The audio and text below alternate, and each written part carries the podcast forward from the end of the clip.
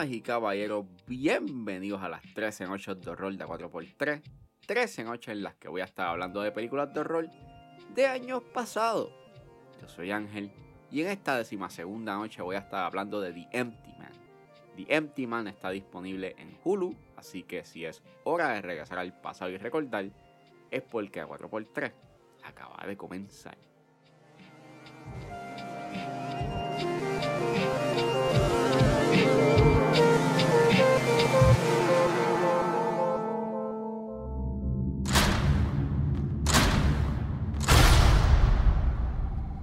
Hey, wait.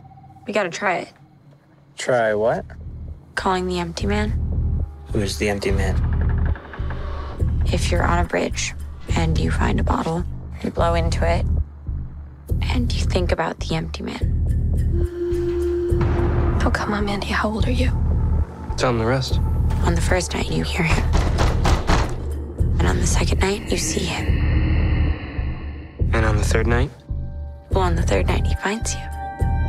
Empty Man es una película dirigida por David Pryor, escrita por Pryor y está basado en el cómic de Colin Bunn y Vanessa R. de Rey. El elenco lo compone James Batch Dale, Marin Ireland, Stephen Root, Ron Canada, Robert Aramayo, Joel Courtney y Sasha Frolova.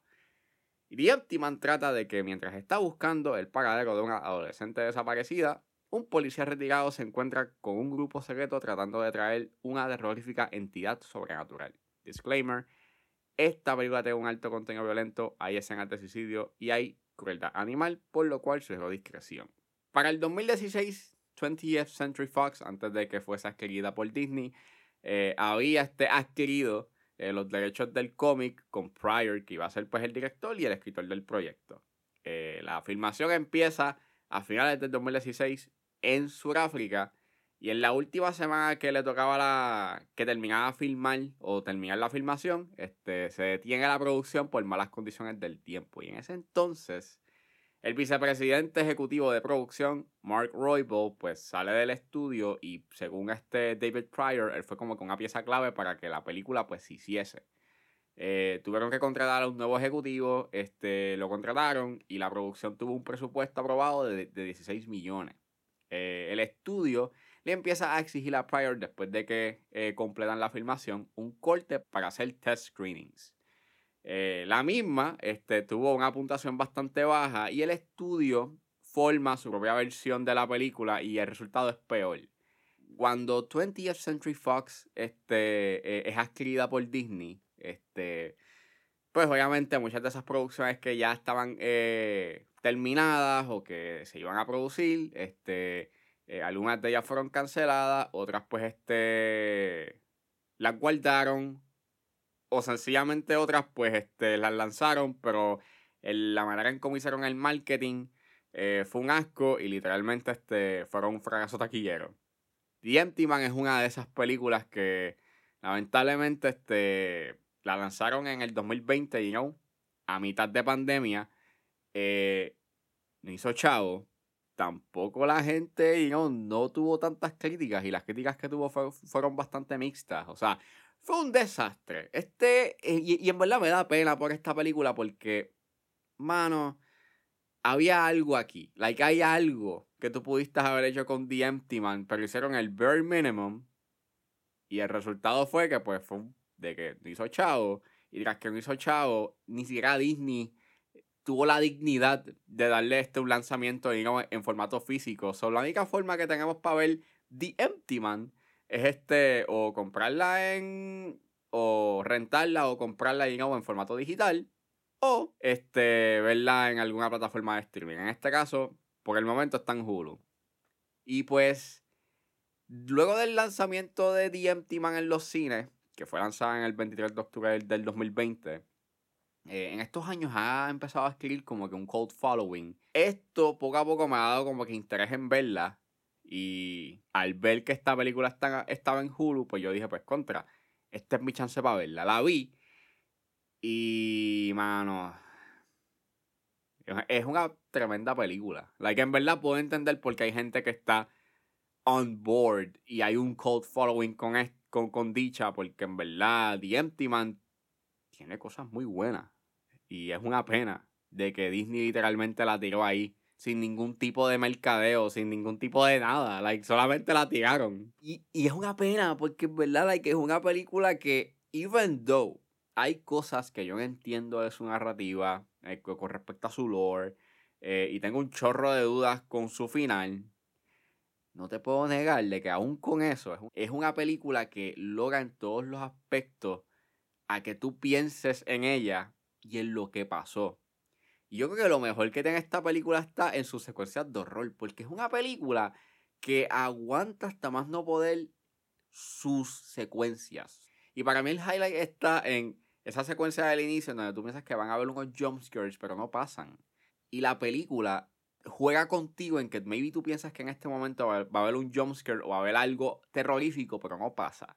Y sigue con ese juego hasta que en el momento menos inesperado, pa, aparece un jumpscare o aparece algo. Que aunque yo no soy muy fan de los jumpscares, en verdad en esta película pasan con fichas porque en verdad es justo y necesario.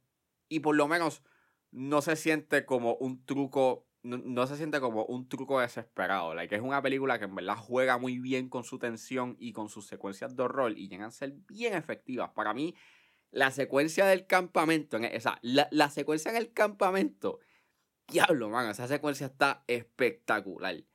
Y es eso, like, nuevamente. Es una película que aunque si tenga sus jumpscares, yo te lo puedo dejar pasar porque por lo menos la película respeta bastante a la audiencia y en la manera en cómo juega con las expectativas y cómo se enfocan en este ejercicio de, de cuánto David Pryor puede alar la atención hasta llegar a este punto de quiebre y los elementos que uno piensa que me iban a pasar al instante y juega con ese delay y tú piensas que vino a haber un payoff, pero en el momento menos esperado, te dan ese payoff. Y en verdad, está bien hecho. Está bien hecho. Se nota mucho la influencia de David Fincher y es que este, David Pryor este, ha hecho varios documentales y muchos making-ofs de las películas de, de Fincher y básicamente se ha convertido como en este protege, you know, de Fincher y se nota las influencias de él son bien notables en, lo preciso que es, en lo meticuloso que es en los encuadres. Hay muchos encuadres estáticos y hay muchos paneos y la manera en cómo mueve la cámara y cómo sigue a los personajes es algo que pues está sumamente bien logrado. Las transiciones que se dan en esta película son espectaculares. Hay una transición que es un mapa y luego pasamos a la locación real y es, es, es mind blowing, mano. Y a pesar de que tiene sus elementos bien de Fincher, por lo menos Pryor logra, logra tener su propia identidad y logra tener como que su propio y nuevo estilo. Pues ese estilo distintivo que él tiene de conjugar con la, o sea, de él jugar y de darle delay a esos momentos terroríficos, al igual que cómo juega con el ritmo en las escenas, pues en verdad lo hace, de, lo hace que él tenga su propia identidad y no se sienta completamente como una copia del estilo de Fincher.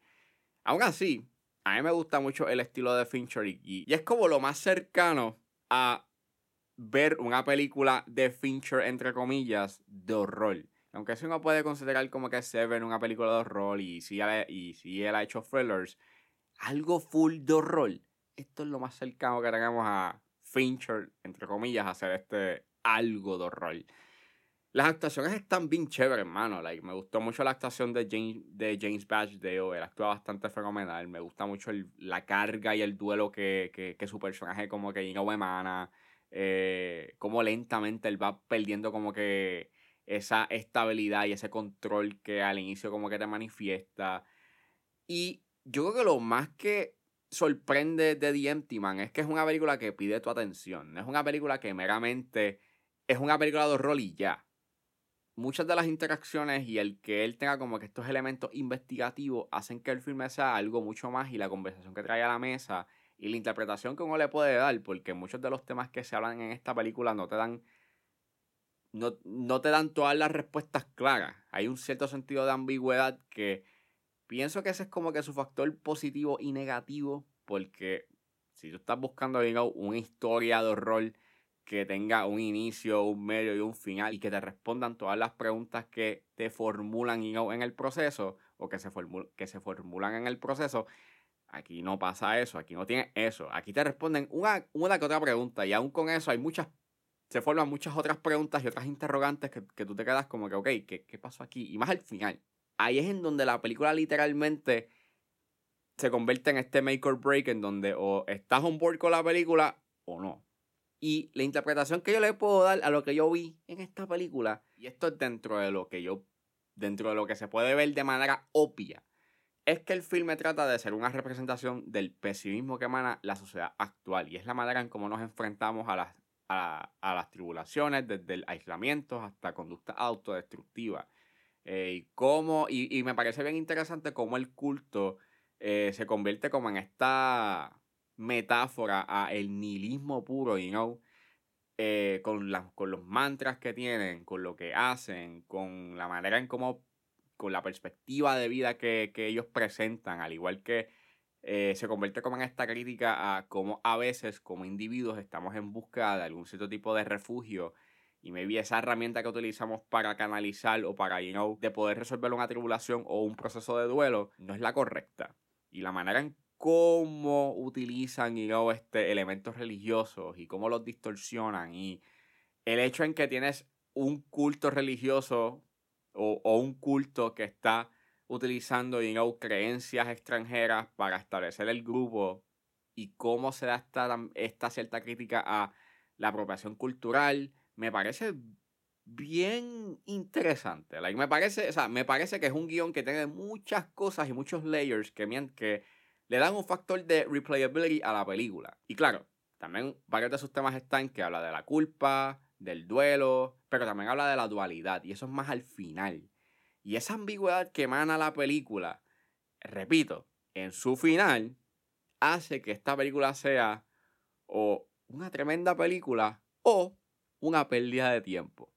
En mi caso, yo me la disfruté par, no solamente por el elemento, you know, o por esas influencias de Fincher que emana you know, David Pryor, pero también es por las secuencias de horror, que en verdad like, es una película que respeta bastante a su audiencia y cuando, te, y cuando te presenta estos jumpscares no se sienten como trucos desesperados para mantener o poder capturar tu atención, sino que es lo contrario. Diría que hasta se lo gana, porque aguanta bastante su tensión hasta más no poder, que literalmente es bastante bien jugado. O sea, es bastante arriesgado, pero en verdad funciona.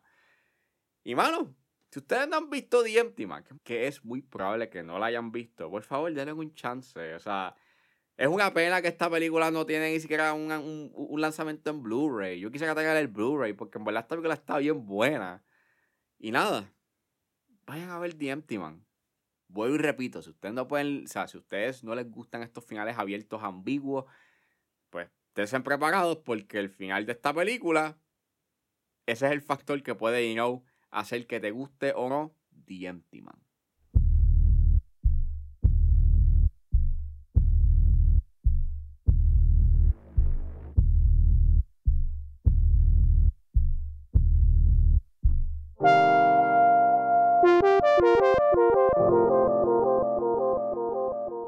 eso fue todo en este episodio de A4x3. Espero que les haya gustado. Me pueden buscar en Facebook, Twitter e Instagram como ángeles.pr. Recuerden suscribirse a mi Patreon. Con un solo dólar pueden suscribirse a la plataforma y escuchar antes de ese estreno los episodios de 10 a 15 y a 4x3. Me pueden buscar en la plataforma como Ángel Serrano o simplemente escriban patreon.com 10 a 15. Como también se pueden suscribir a través de Spotify. Si están en la disposición de ayudar a la calidad de este podcast, pueden donarme a través de PayPal como Ángeles PR, como también pueden ayudarme concesivamente compartiendo los episodios en las redes sociales. no importa la ayuda que ustedes decidan hacer, yo voy a estar inmensamente agradecido. Los links a todas estas opciones están disponibles en la descripción de este episodio. Lo pueden buscar en su proveedor de podcast favorito como 10 a 15 con Ángel Serrano.